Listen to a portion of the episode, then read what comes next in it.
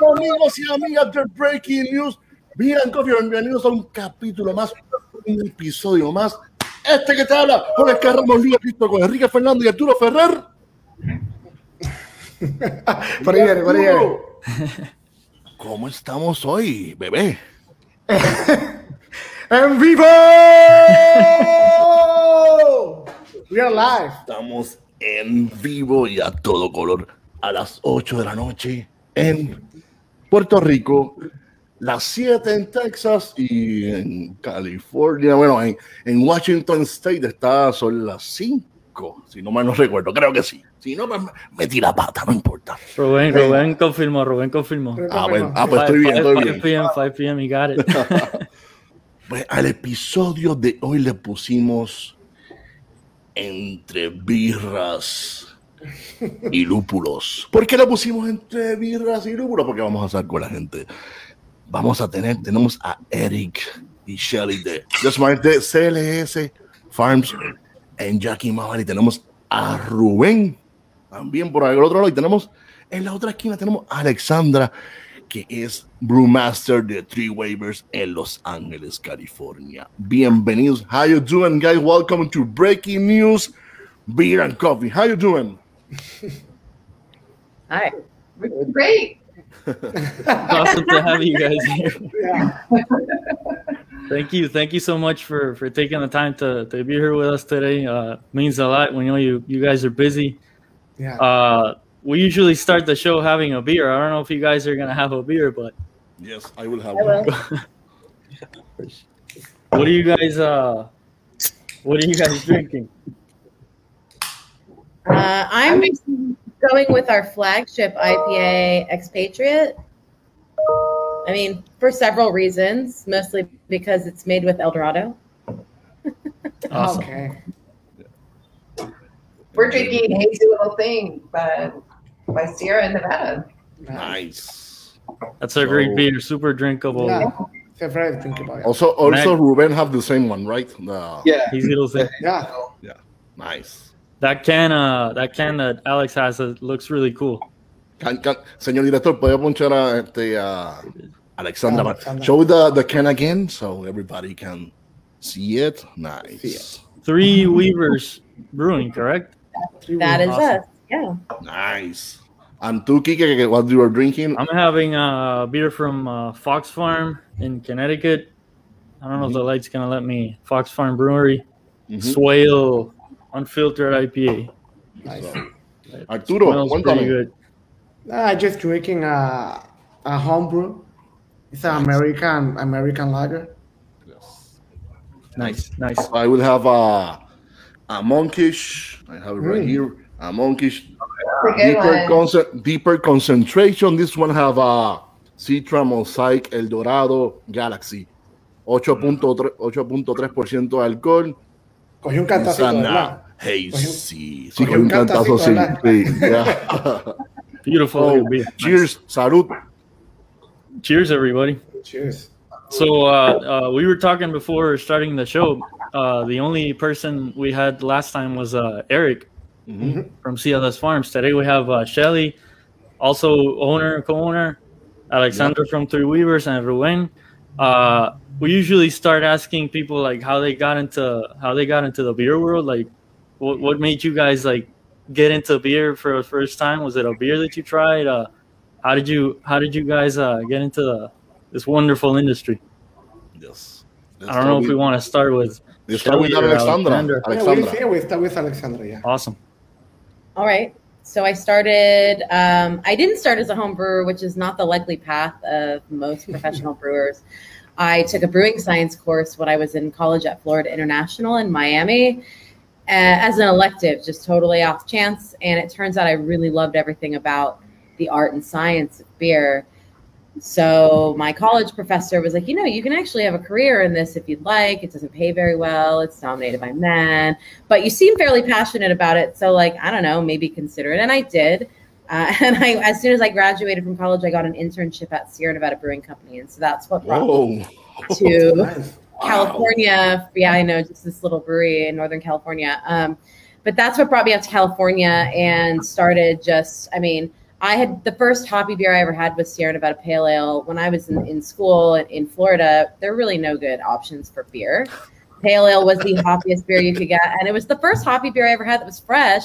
And I was just like, "What is this?" And so the fact that I was able to connect that with an internship at Sierra um, was really impactful. And then from there, I mean, I decided that I really loved it, and I made it my my vocation, my career, and like my number one passion in life. And that was about 13 years ago. So it's it's progressed since then into uh, many other breweries, and then uh, co-founding Three Weavers back in 2013. So It's a pretty amazing uh, startup gig with Sierra Nevada. So Yeah. that must have been Yes. wonderful. Yeah. Awesome. it's like the biggest flex you could have as like your first brewery on a resume. I mean, Wow. I haven't been asked for a resume in a really long time, but those first couple of gigs that I got after Sierra, they're like, uh, could we see your resume? Oh, Sierra Nevada. Oh, cool. Okay. Oh yeah, You're- it's a, Oh, okay. it's, a, it's an open door. It's a, Yeah. Oh, and absolutely. Absolutely. Nice. Yeah. And Eric, Shelly, and- go, go for it. Well, I think my first experience with beer was, you know, back in the 90s, but um, it wasn't really beer that brought us all together. It was hops um, and then beer. And, and Eric and I met and we got married and coming upon 25 years later, uh, we have a hop farm together and three children, three daughters, and CLS stands for Claire, Lauren, and Shelly. And thanks for the, the hat rep. And together, um, you know, we've with some great team members, you know, uh, Cherie and Reed, and now our daughter Claire has come on board. Um, we're we're farming and and you know we're excited to get to know all these great brewers over the years that have come through our farm. And Alex is one of those that has um, been a great friendship and great beer, uh, you know, that she makes. And we're actually down there last week brewing up some beer. So, um, you know, it's been it's just been a, a great ride for 25 years. wow. Nice. And, Ru- and, and Ruben? Me, so yeah, I guess my connection. with Ruben, beer- Ruben, Ruben. Yeah. Spanish, Yeah. my friend. Ruben. Come on, really? Well, let's mix Come it on. up. So, entonces mi, um, mi conexión con, ¿cómo le llaman en Puerto Rico? Bi- birra, birra, birria, birria. Cerveza. Cerveza. Cerveza. ¿verdad? Cerveza. Ok, ah, mi conexión fue pues hace mucho tiempo, yo creo unos 25 años. Aquí prácticamente nací en los quiles de TLS Farms y pues siempre sabía que el lúpulo se usaba para la cerveza.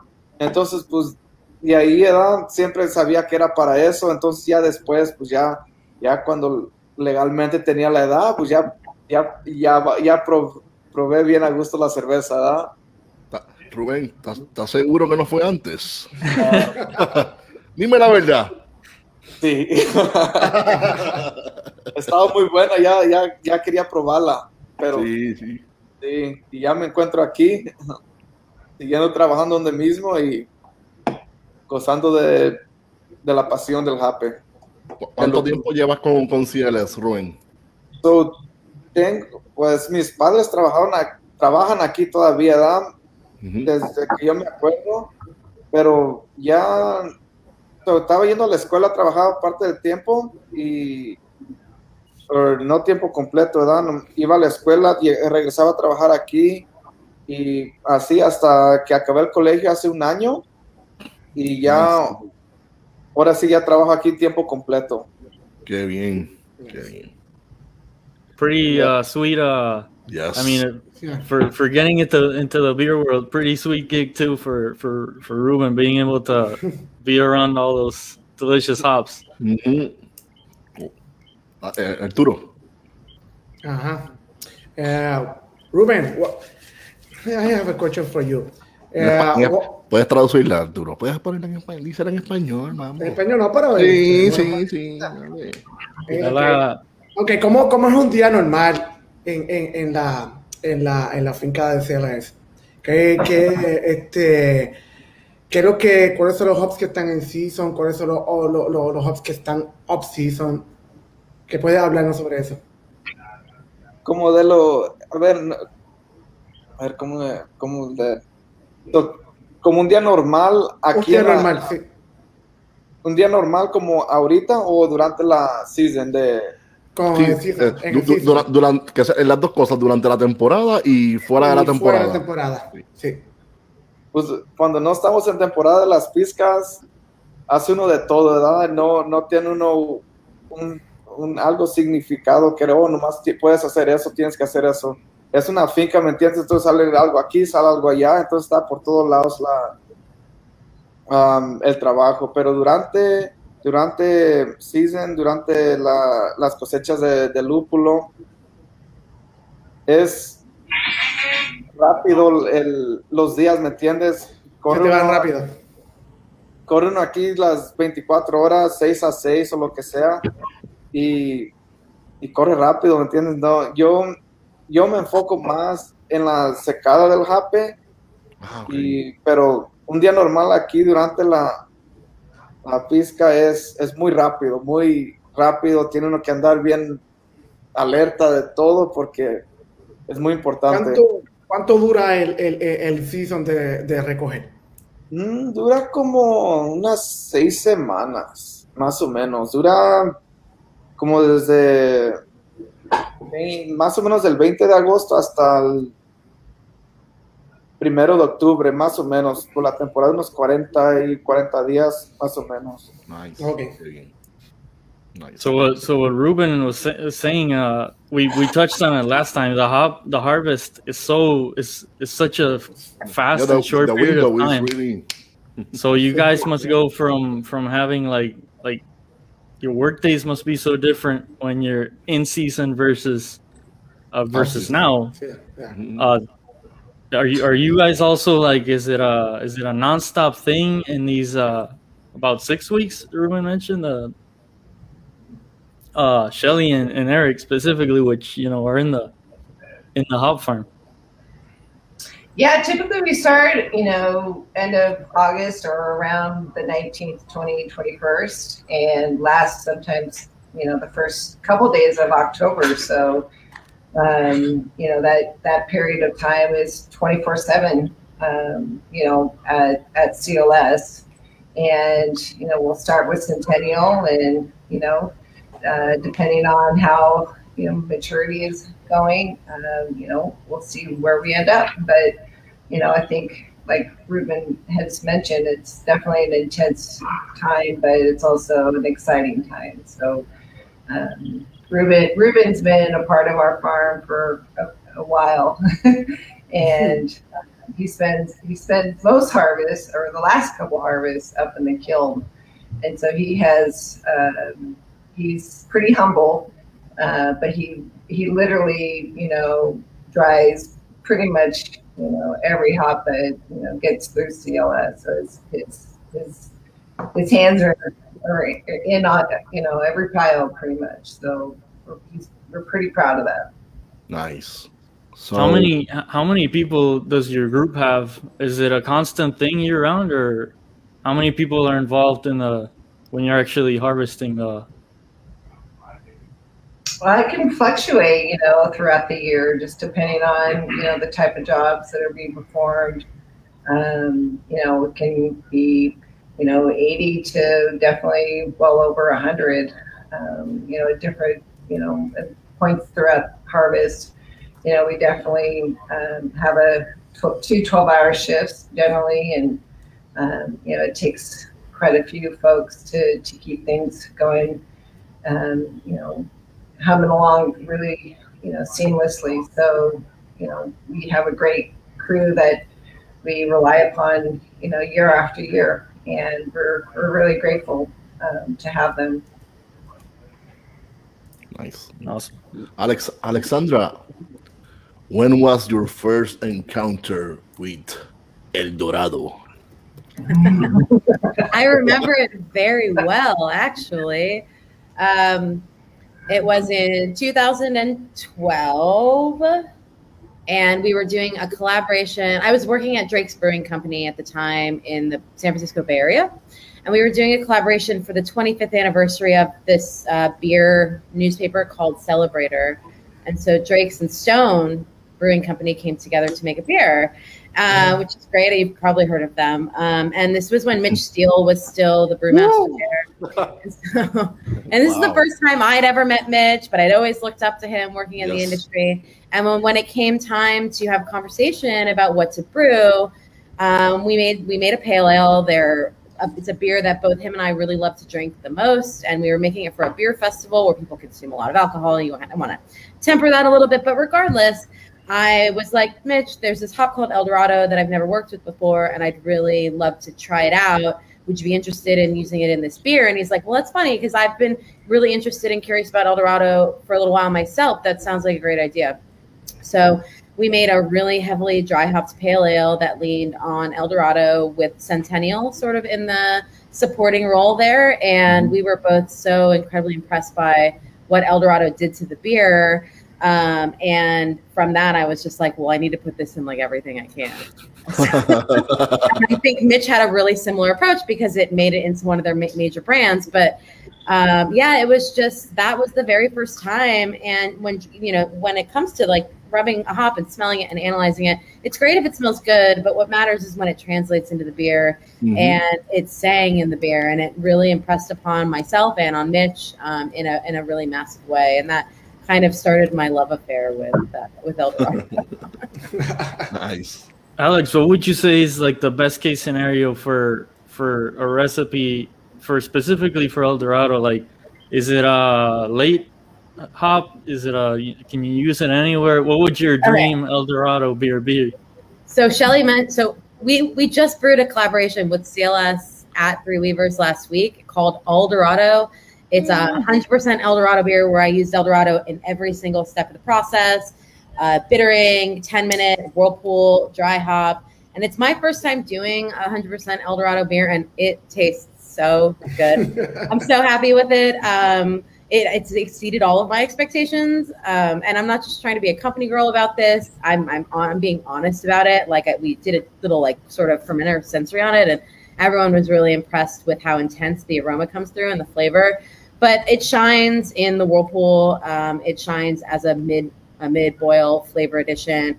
We lean on it very heavily in whirlpool and dry hopping, um, and it it serves us incredibly well. So like I, it's not even something that I there's some hops that I relegate only to the dry hop because I'm not particularly impressed with how they perform for us in the boil. But El Dorado hasn't really um, hasn't really done that. And then, of course, you know, we are working with 14 to 15 percent alpha on it, and um, mm-hmm. and so it can actually work as a really versatile and efficient bittering hop.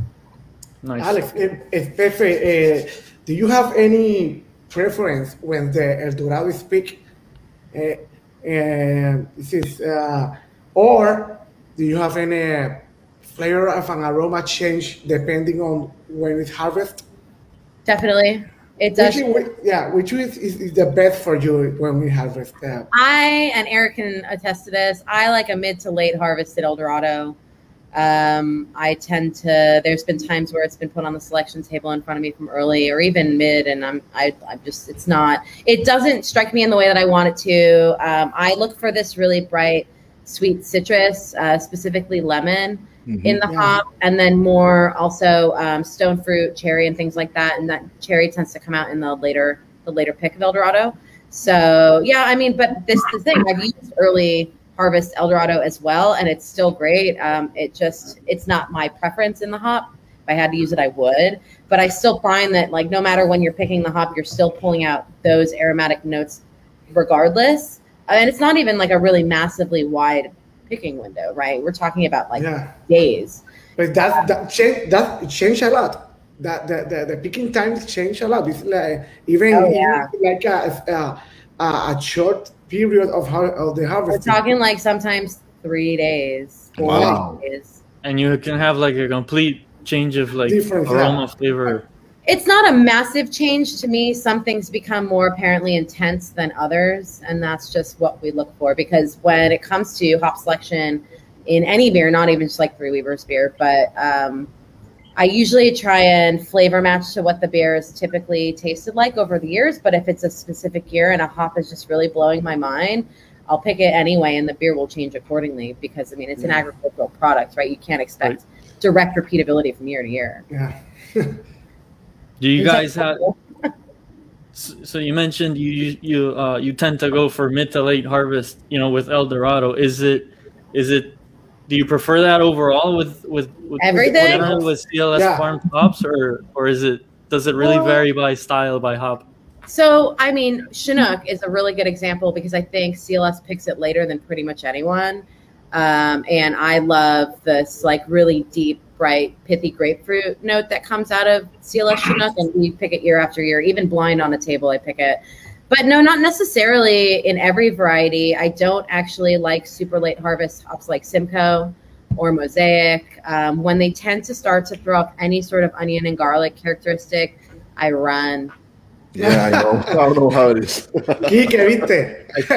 I think so. I think uh, Vinny from from Russian River mentioned to us he really liked his Simcoe like really early on because he, Yeah. he liked that brighter, you know, citrusy. Yeah, exactly. We, sense. we hunt for grapefruit and tropical in our Simcoe selection, and, and because of that, it tends to be in the early, early mid sort of selection window for that variety.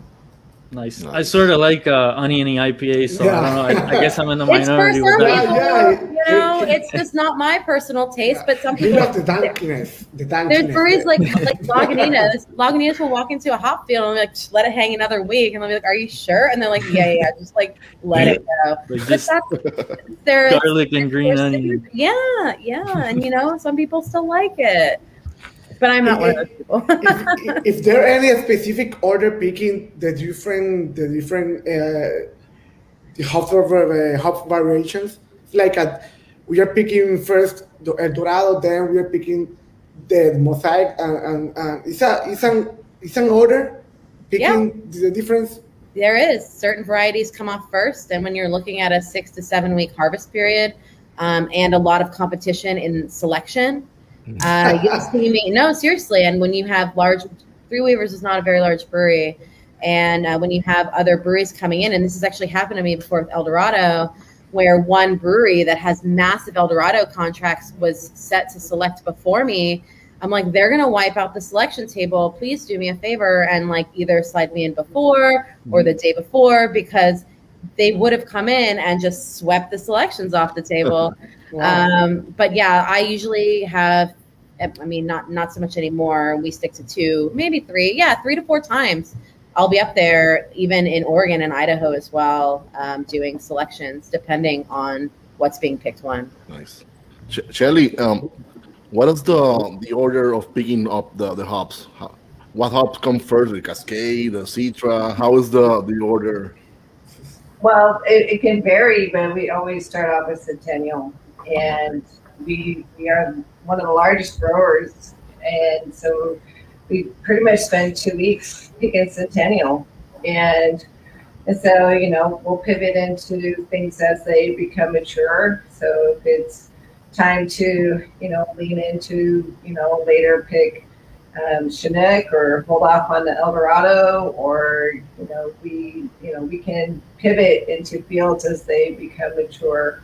You know we have 14 different varieties, um, and you know we have to be flexible a little bit in, in some of those varieties, and and so it's kind of when when Eric and Reed get out to the field and say it's time to go, and you know they'll tell us when and and so the order isn't always kind of you know there's there's guides for sure but sometimes mother nature is the best um, you know she's our best guide They're ready when they're ready. Yeah. We had a question here uh, from Jose Rosa. Uh, I don't know that. So he's asking. Uh, I'm gonna read it in Spanish and then uh, ¿Cuántas variedades de lúpulo cultivan en la finca? So he's asking how many different varieties do you grow? Uh, hop varieties do you guys grow in CLS? Probably uh, either Shelly or Ruben probably can chime in on there. Four, 14 right now 14 right now 14. wow. And then we had another question from. Uh, There's one we don't know about now so he uh, talking craft beer. He's uh, one of our good friends. He has another podcast.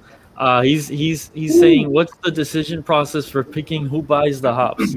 Is it like the NBA draft pick?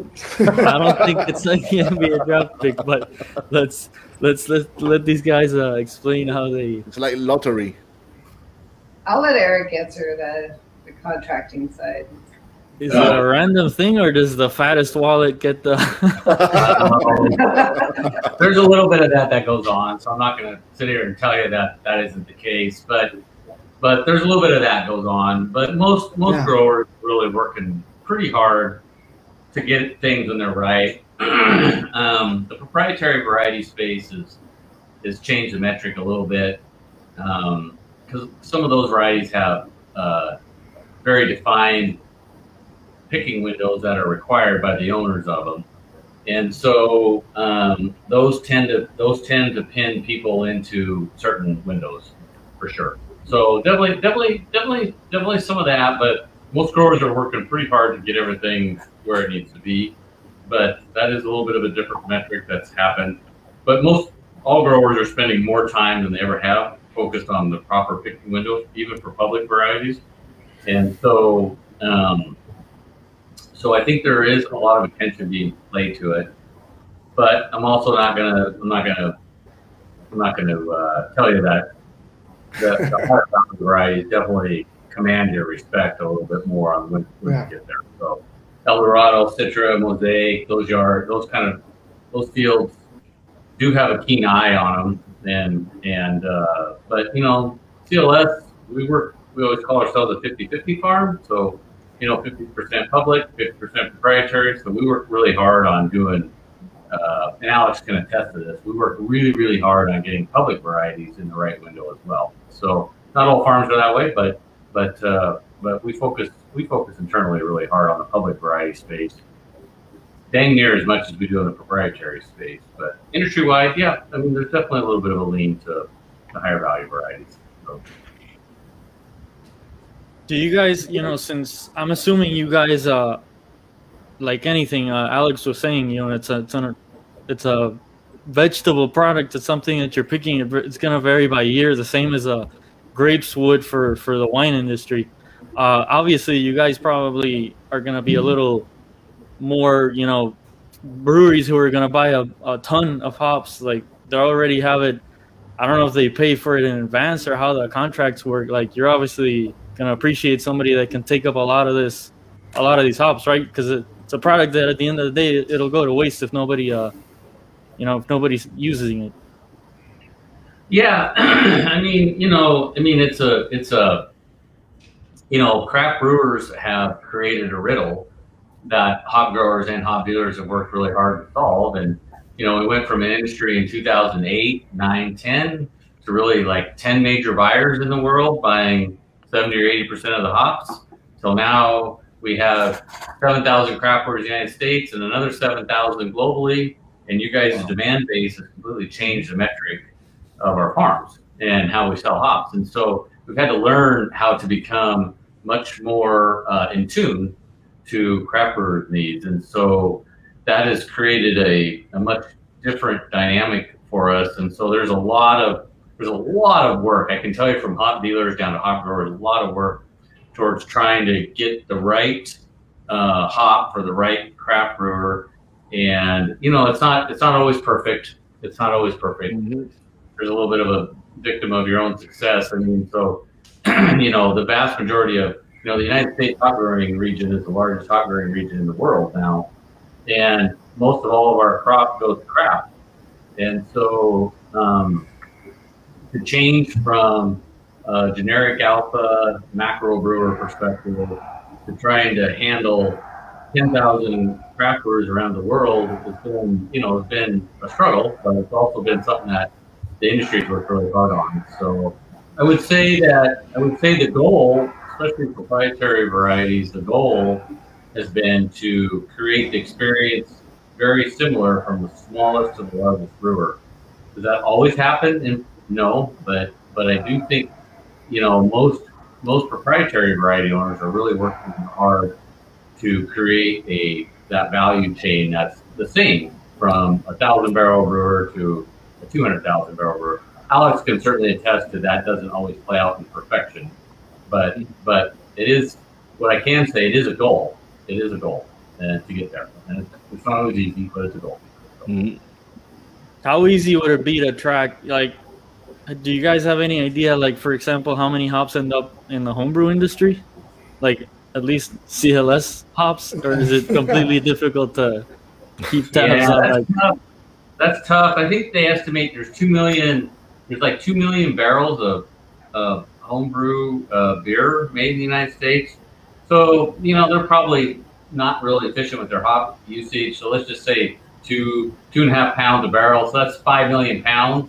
So that's five million pounds out of 115 million. So not a big number, you know. And so there's definitely definitely, you know, we sell to all the people that pump a lot of hops into the into the homebrew market. So, so definitely a lot of CLS hops are ending up in the homebrew market for sure. Yeah. Duro. we have another question here from a viewer, uh, Juan Carlos Rivera. What are the top three most wanted hops? I mean, I don't know if you could, if if you could, uh, if you know, like in From general. CLS. From CLS. I'm sure you guys, yeah, the CLS. I'm sure El Dorado is probably number one out of the CLS, right? Well, you know, we play Play with all of we them. play with everybody, right? So we're we're We're we're team player. yeah we're we're independent hop Stitcher growers. yeah, we're a big citrus grower. So honestly, the probably the top three hops right now would be uh, Citra, Mosaic, and Strata. Those would be the top. Those would be Wow. the top three. And I would say Idaho, uh, El Dorado, Idaho Seven are right there, just coming coming right behind them. Um, Yeah. you know, and so it's it's uh, but definitely Strata would be the newcomer a little bit Yeah. to the world, and so that one's in really high demand. And you know, everybody has a little bit. Every new hop, if it takes off, not all new hops take off, but if new hops take off, they have their day in the sun. And so El Dorados was probably a year ago, year and a half, two years ago, and Stratas is now. And so a lot of it's a lot of it's working hard. A hop takes off, and then you have to plant, get the acreage right to meet its demand. And so Stratas you know, everybody wants things that are in short supply, and so Strata is in short supply, so that makes people want it even worse. and so Makes sense. Strata would, you know, Citra Mosaic Strata would be the top three. Idaho Seven, El Dorado are right there, right behind it. Comparing uh, with the past harvest, how do you? How is the 19, uh, uh, 2019 with this year? Is that it, it affects something? It's like uh, you have more harvest, you have more yielding, or is is it was the same than last year? Than last year? Well, you guys haven't picked this year yet, right? No, no, but I mean, you know, I mean, there's no doubt, you know, COVID, COVID had its impact, you know, for sure, and so there was a dip in demand, and that dip in demand is real, and and certain varieties are there's plenty of them, certain ones are are probably more in balance. and so I think there's a lot of uncertainty. Nah, not a lot. I'd say there's some uncertainty in the hop industry of where certain varieties are going to go, and so um, you know the, the kind of the, we're in this post-COVID world a little bit, both brewers and hop growers, and the post-COVID world is a little bit unknown and and not sure where we're all sitting quite yet, you know. But hop industry feels balanced, and so um, you know, so I I we are not there is craft beer is not back to 2019 trend lines. And so um, hops are above 2019 trend lines, so that creates a little bit of nervousness. But global craft is kind of, especially your guys' sphere, global craft is a great unknown. And, you know, maybe in the United States we're in the seventh or eighth inning of craft, but globally you guys are in the first or second inning. Yeah, that's right. So, so you know, there's still plenty of global growth to handle handle increased hop acreage. So, I think it's a little bit of a wait and see moment, but it feels hop Street in the brewing industry feels balanced right now to me. It feels very balanced. We we had a guest recently on the show uh, from uh, Mad Chef Brewing in, in Pennsylvania, uh, Francisco Ramirez, the owner. He was saying like uh, at the rate that the breweries and the industry is dealing with the you know the hazy IPA craze and like just more hops, more hops, more hops, and everything. Yeah. He was saying like he was worried that you would eventually like have a shortage That shortage, yeah. of hops But just now- dealing with a. but do you guys really think that would be an issue Yeah, I mean, what I'll, what I'll tell you as a hop grower, I've been through a lot of shortages, but the hop growers in Washington State, and Alex can attest to test this too, we're really good at what we do. and uh, generally, our problem isn't underproducing. We might have moments of underproducing, but we have more moments of overproducing. So, Yeah. so you know, the hops, the hops, and the hops will get planted in this valley, and will supply, will supply the global craft industry.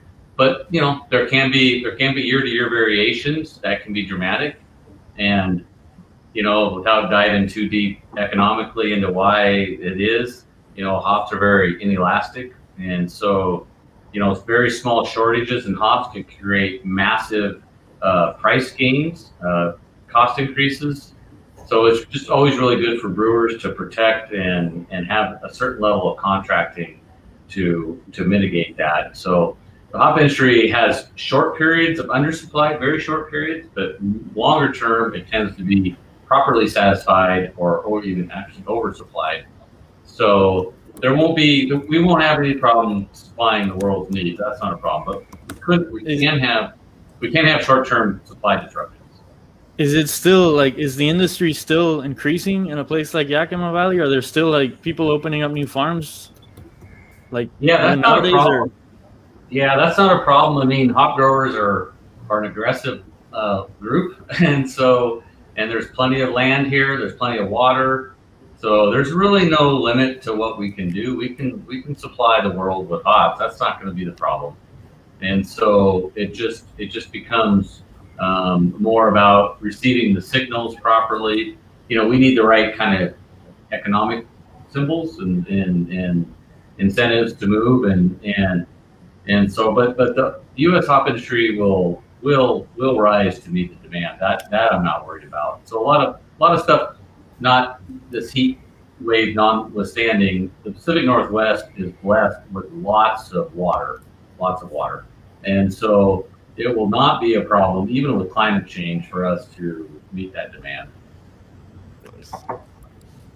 Yeah, the heat wave again. We were talking about it before the show. Uh, it must be ridiculous the the levels of heat that you guys are getting. Uh, is it? Do you, do you foresee it being right now a major issue, or do you really not know what's going on until you know you just wait Yeah. it out? Well, it's a major issue, and so um, you know, statistically they call it a three sigma event, which means it's three standard deviations away from normal, which puts it at a thousand year event. so uh, there are records that are being broken here that have never been broke, you know, that we've never seen, and so. Um, that being said, it will have an impact for sure. There's going to be an impact. I don't know if we know the extent of it quite yet, but it's going to have an impact. You know, and and you know the the best modelers at the University of Washington, you know, they model about uh, about two degrees of war of increased temp here versus for climate change. So this event wasn't necessarily caused by climate change, but it's a couple of degrees worse than it would have been. But even even a couple, de- even if we took those two degrees off, we'd still be looking at a fairly fairly serious situation. And so um, it's going to have an impact. What it is, we don't know quite yet. I think we'll know more within the next week. But there's going to be an impact for sure. Rubén, te tengo una preguntita. Ah, el, el calor que está haciendo en estos momentos, the heat that is, is going on, uh, does, does this affect the, the, the harvesting? Is gonna gonna do the harvesting more more earlier? Yeah, so hops hops are unique in that really the timing of their harvest ba- is based on day length, and so the amount of hours of sunshine and heat and that stuff can actually delay the harvest a little bit. and so, So no, we don't we don't see harvest being necessarily any earlier. No, that that maybe a day or you know maybe the needle gets moved a day or two, but no, the, the heat the heat the heat certain times of heat the year can actually advance a little bit a day or two, and then certain times of the year with heat can actually delay a, a day or two. But it's all within about a three or four day window normally. So no, I, it doesn't. There won't be any. It'll be very very similar timing wise. There won't be much much change that way. I have a question for Alex. Going back to you know brewing and and brewing with uh, El Dorado specifically, since you're obviously probably one of the you know most knowledgeable people and more more experienced with the specific hop. Have you have you done any beers apart from IPAs and pale ales? Like, does, has it worked like in a way that you said, "Man, this is awesome," and, and something in a different style that's not necessarily a you know a hoppy style? For us personally, no, because I work in a California brewery, and so they want it Everything all the time. That's just But, kind like- of the nature of it. But it would work really well in it's so it's something I've wanted to try in like sort of the Italian style pilsner, pilsner with dry hop. That's not necessarily a noble dry hop. Um, Shelly and I have talked about it in like an apricot sour with El Dorado, so like a sour hopped beer, which would work really well. I mean, you look at you know any of the other sort of modern interpretations, uh, India Pale Lagers, cold IPAs, whatever you want to call them, um, and it has a home in them just based off of its its really broad fruit spec- spectrum of, of aroma and flavor. But yeah, me personally, no. I mean, I, I, I work in LA. I ask like what ask our sales team. So what do you want me to brew? Like, oh, make it make us an IPA. I'm like, okay, cool. Is there anything else you want me to make you? And they're like, yeah, make us a fruited IPA. And I'm like, okay. I'm like, well, can you make it hazy too? And I'm like, okay. So you know, I work in a production environment, and so very much so, we are tied to this concept of um, satisfying our our market. And IPA is still king, and that's not even just in LA. That's across the country. So I think it's worldwide. Yeah. Alexandra, Yeah. what, what is your favorite IPA? period. Yeah. Your favorite, yeah, your favorite one. The top two, the top two. Uh, ooh. Blind Pig, Russian River Blind Pig, Wow. definitely there. I love that beer so much. Um, and I'm, I wouldn't say Pliny because that's you know Blind Pig is always the brewer's pick. And then I know this is like really cheating, but um, Three Weavers Expatriate IPA Wow. No, it's not cheating. because It's I, I, I make the beer right. I make the beer that I want to drink For all sure. the time. I'm drinking it right now. Right? product, so Yeah. So I love it. Um, I it's a beer that we've been brewing since day one, and it's had really minimal changes to its recipe. It's become really synonymous with the like modern West Coast IPA style uh, in Southern California specifically. I'm very proud of that fact, and it just hits all the right notes, flavor wise, and bitterness wise, and finish wise, and I could drink it all the time, and I do. But yeah. Since since Alex mentioned the California thing, which obviously you know makes sense, and like Arturo was saying, probably worldwide. I think in Puerto Rico too, most people here, Yeah. at least you know more craft beer drinkers, they'll probably go for an IPA nine out of ten mm-hmm. times. But I'm assuming do do most of the sales for CLS stay in and like and go to the state of California, or is it is it like super? Is it really well distributed, or Yeah, it's pretty diverse, but you know, we love our California brewers, so I mean, we can't go wrong with West Coast. Um, you know, lots of good California beer that we had last week, but you know, we see we see a pretty diverse you know group out there too. So we're, we're pretty happy with all our all our breweries all around the world. nice. But I did have some. I mean, you ever get to Three Weavers, um, you know, Yeah. Alex, we got to have some really fresh beer, and you know, she she gave us the the treatment to you know put us through a lot of sensory, and we got to try some you know outstanding stuff there. So she she reps El Dorado very well, and always has. So we're you know, love, love to go down and, and, you know, see what California is always brewing. We Awesome. didn't do fun sensory either, though. I I did uh, one, two, and we would do what one, three, and six month cold stored expatriate versus one month warm stored expatriate, just to illustrate the difference between how fast heat can kill a beer. Yeah. Wow. Because we keep a library of all of our beers. All every release we have, we keep for at least six months, and we keep it warm and cold. And it's really great to kind of you know illustrate why we preach cold cold chain all the time um, for the beer because you know sitting at the table with with Shelly and Claire and and Reed and just going through like how fast the hops die when not cared for. Um, I thought was really really fun. so she didn't even get to try a bunch of really awesome beers and sensory. Uh, just uh, it was an educational sensory experience.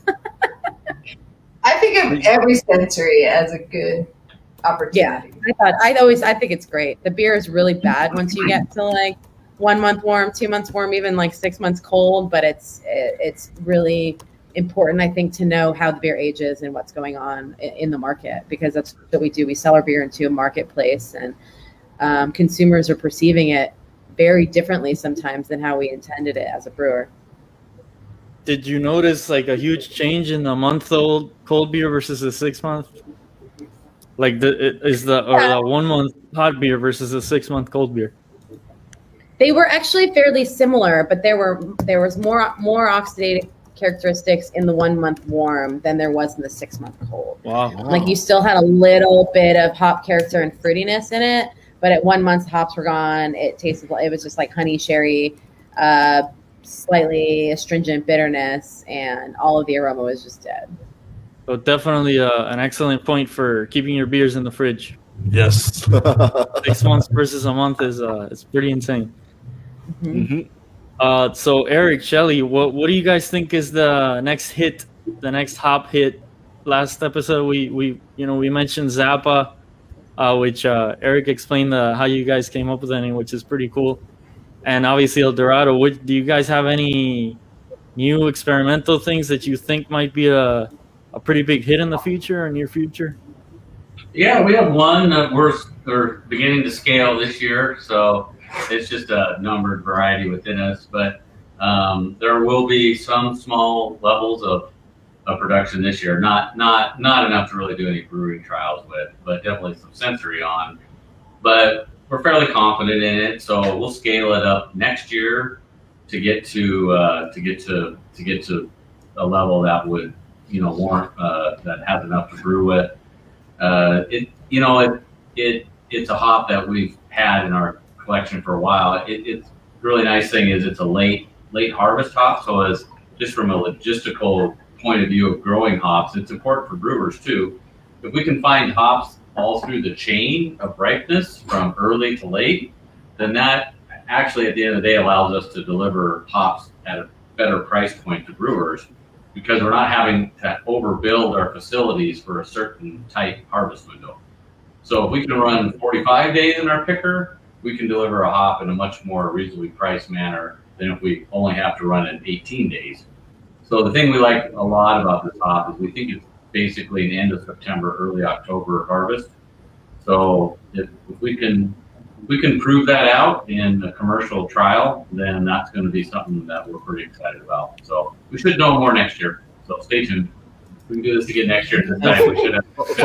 So right now, So it's, a exper- it's just experimental hop, right? so right now it's a number.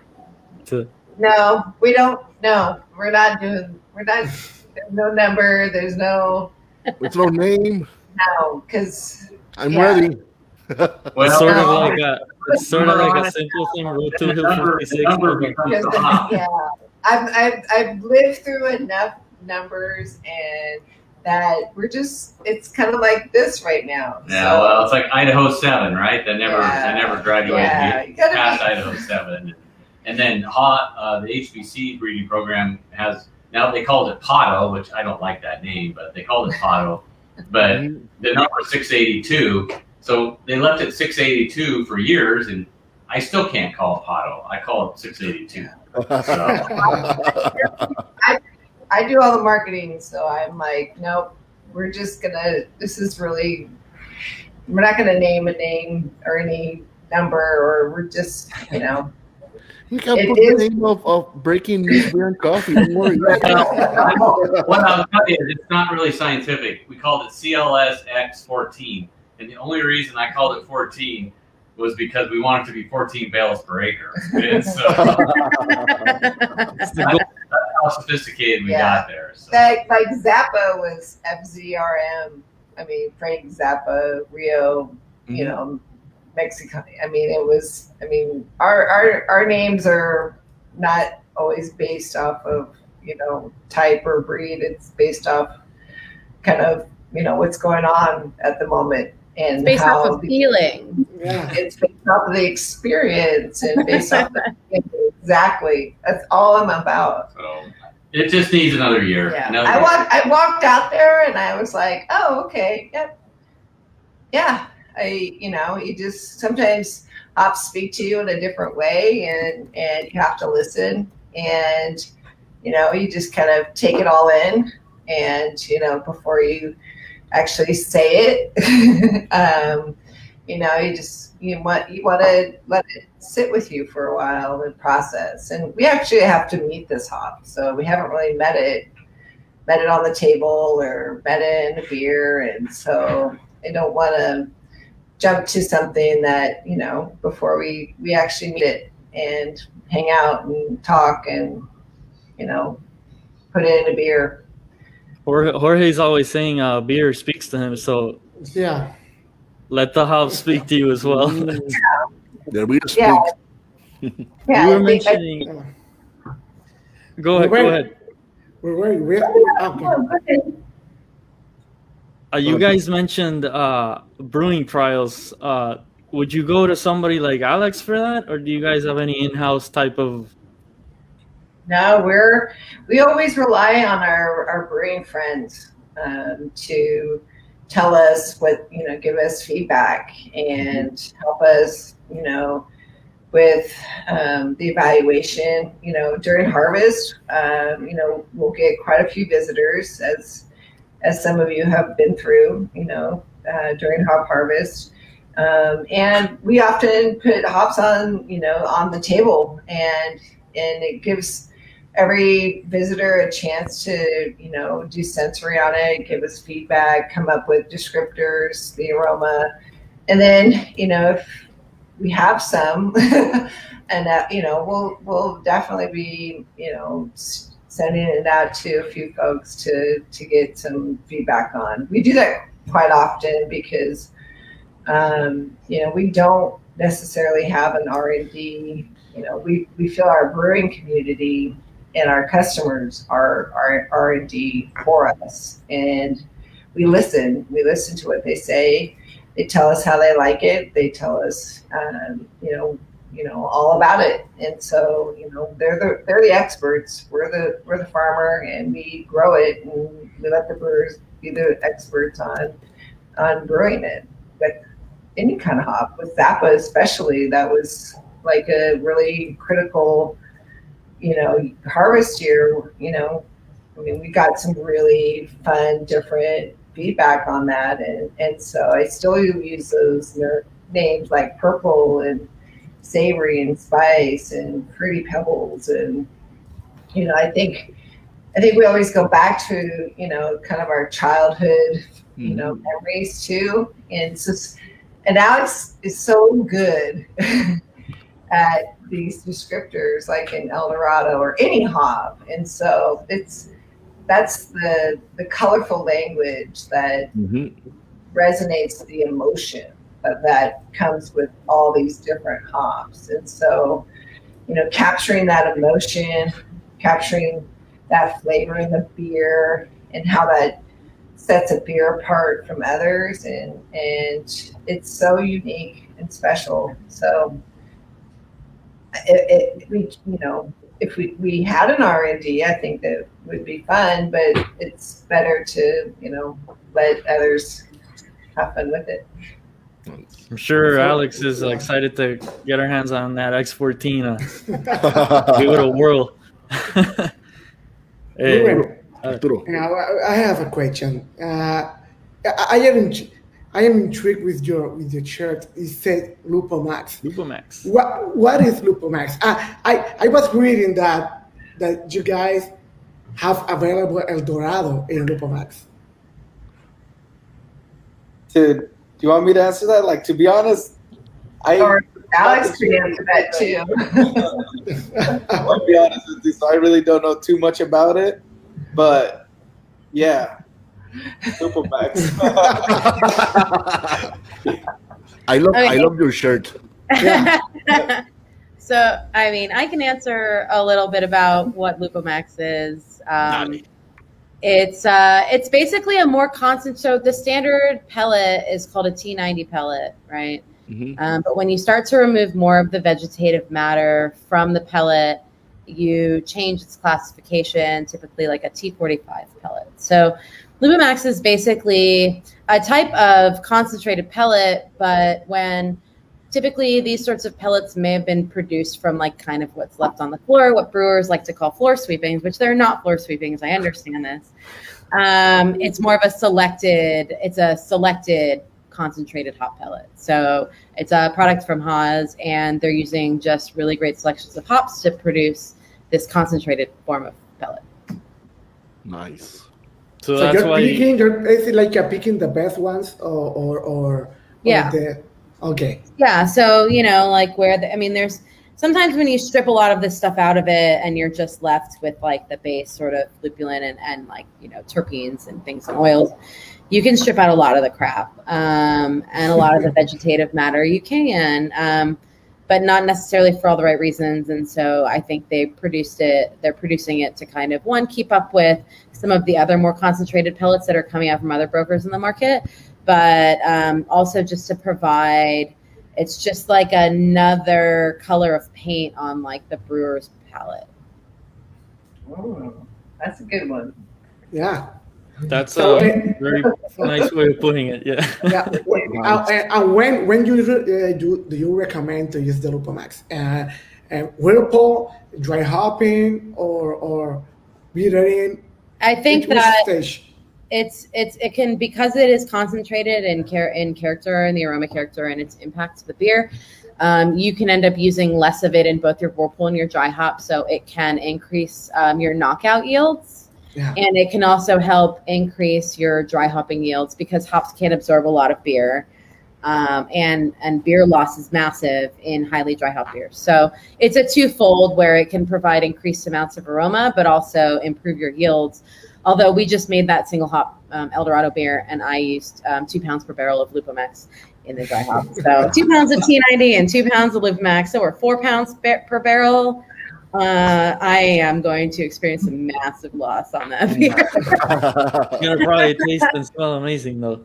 It's amazing. I just really, you know, the idea. I think when I talk about evaluating a new hop variety, I tell you to go big on it, and then you can scale back from there. But you can't really know the extent of what the hop is capable of doing unless you just really get ridiculous.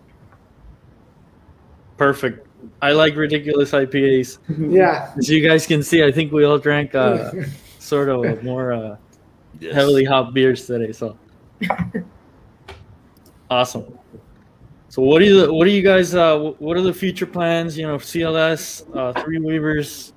What what are your what are any future plans before we you know wrap up the The interview. So who's I think, I think we're all doing, you know, everyday work around here, getting hops ready for harvest and, um, you know, just educating ourselves, educating brewers, um, you know, just working on, you know, a bunch of different collabs. Um, you know, we have some great collabs coming up, you know, the next few months, and then just really getting ready for harvest, and which we're, we're excited about for sure this year. And for Three Weavers, what future plans, Alexandra? I mean, per California. for the next batch? Yeah, Uh, I, I, yeah, when it doesn't really leave the brewery, or we're really, it's a truly an R and D thing. I don't care about cost for the most part, though. I'm really like efficient when it comes to costing out commercial production beers. You have to be; it is a business in the end. But um, no, three beers. We're just gonna kind of keep growing at the rate that we we have. 2020 was a weird year for all of us. Mhm. California is just really starting to reopen again. So it's trying to not drop the ball. Make more beer. yeah, while also making more beer. it's Great. Don't mess it up. That's Thank you. yeah. I say that to myself so many times a day, except instead of mess, there's an expletive in there. So, uh, Nice. So before we go, before we go, I have to change to Spanish. Ok. Amigos, pues ahora vamos a anunciar nuestros próximos episodios y nuestros próximos inventos aquí en Breaking News and Coffee, nuestro próximo invitado y nuestro próximo, como dice Arturo, en vivo. Va a ser Poncha Malay, señor director, que se me olvida la cosa. Sé que va a ser el 13 de julio. El 13 de julio a las 8 de la noche. Apunten la fecha. Vamos a tener Having a Beer with Jeremy Kosmicki. Va a ser una entrevista con el maestro cervecero de Founders Brewing Company, Jeremy Kosmicki. Ya lo saben, apunten la fecha, martes 13 de julio a las 8 de la noche. Y Arturo, ¿esto va a ser grabado o va a ser como Arturo? ¡En vivo! Va a ser en vivo, va a ser en vivo.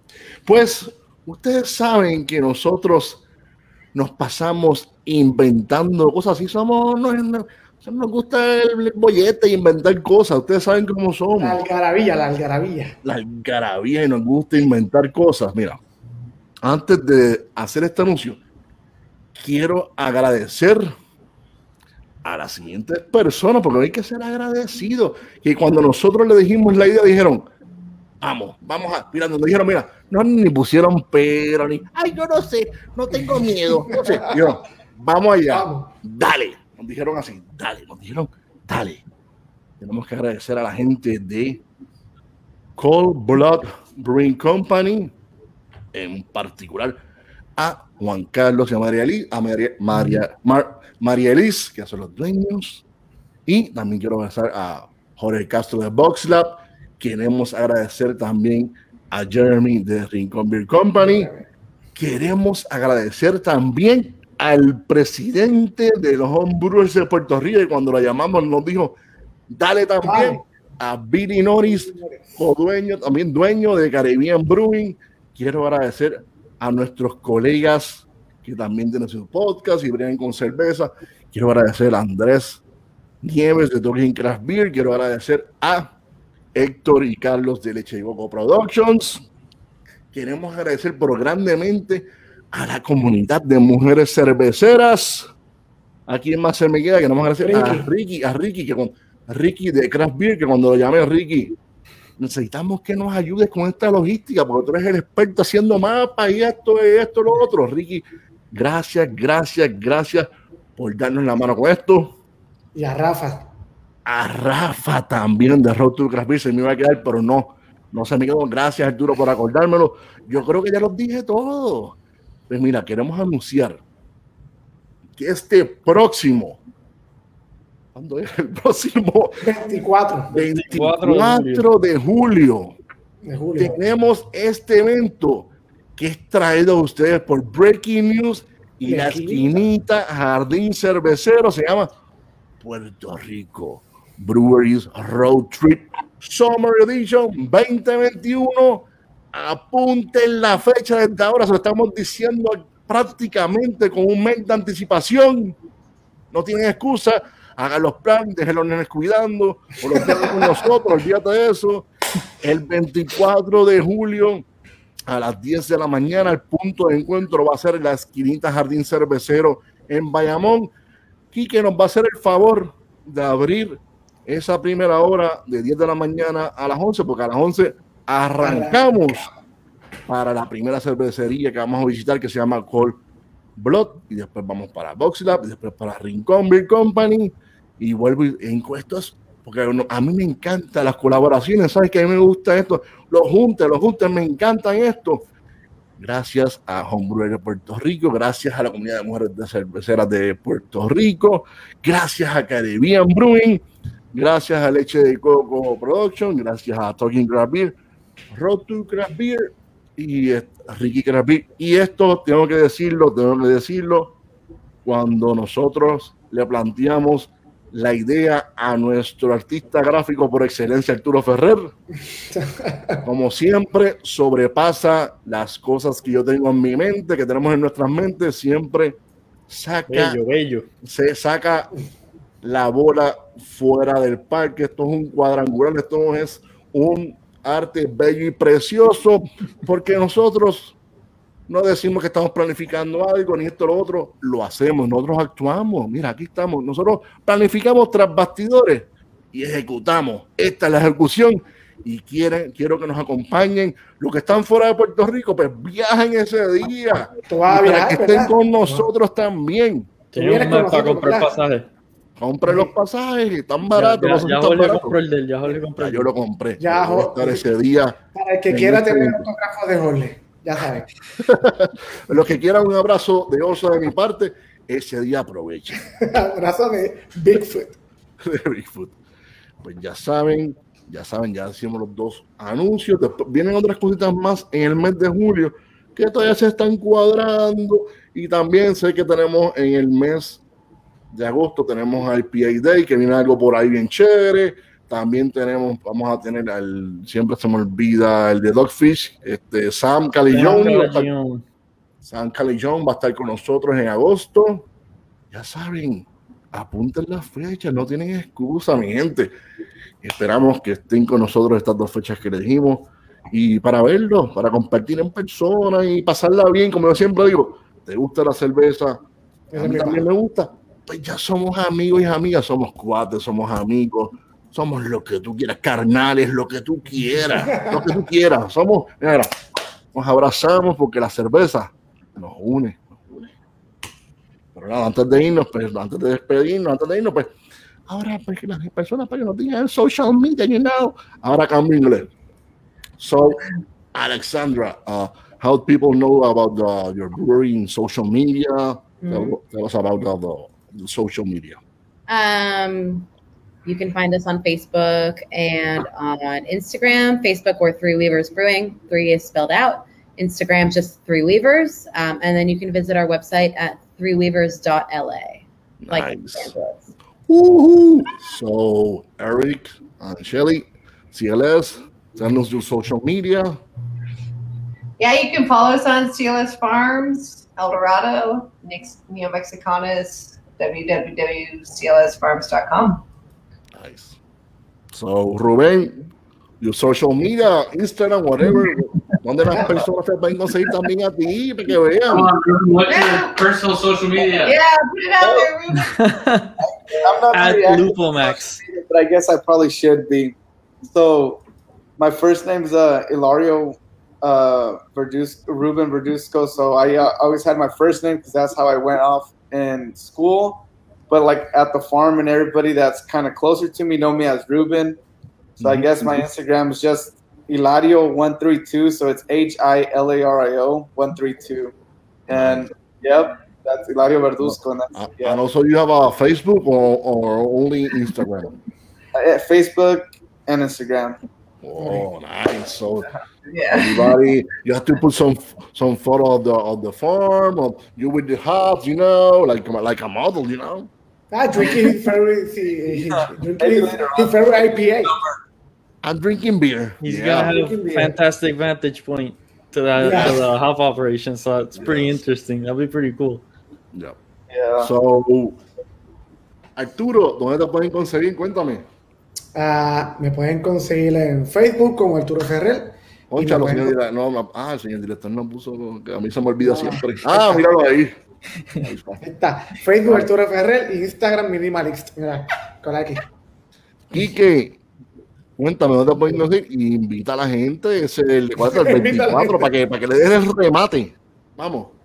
Sí, los veo a todos en, bueno, las quinitas Jardín Cervecero, como saben, búscanos en Instagram y Facebook. Y sí, como dijo Jorge, espero verlos a todos allí el 24. Por la mañanita nos encontramos ahí en la esquinita. Si se quieren dar dos o tres beers y llegar feliz a Cold Blood, eso nos hará muy bien contentos. Que y ese, ese día, yo creo, yo escuché algo así, yo no sé, yo estoy, yo que es un rumor, pero para, para que Sergio se entere, me, me contó que, que no, que no van a abrir, me dijo que no van a abrir. Vamos a ver, estamos no abrir, planificando. Pero yo creo que nos montamos todo el mundo, todo el Ah, corillo de esquinita. Sergio Nos también, montamos La con cuestión es que se pueden abastecer, Nos, abastecer ahí. nos vamos a janguear con ustedes. Claro que sí. Mira, pues a mí, ese día, ¿dónde está? Ese día 24, vamos para la esquinita temprano, ya saben, a las 10 de la mañana, mira, mira, para tomar café. Tomar café temprano, mira.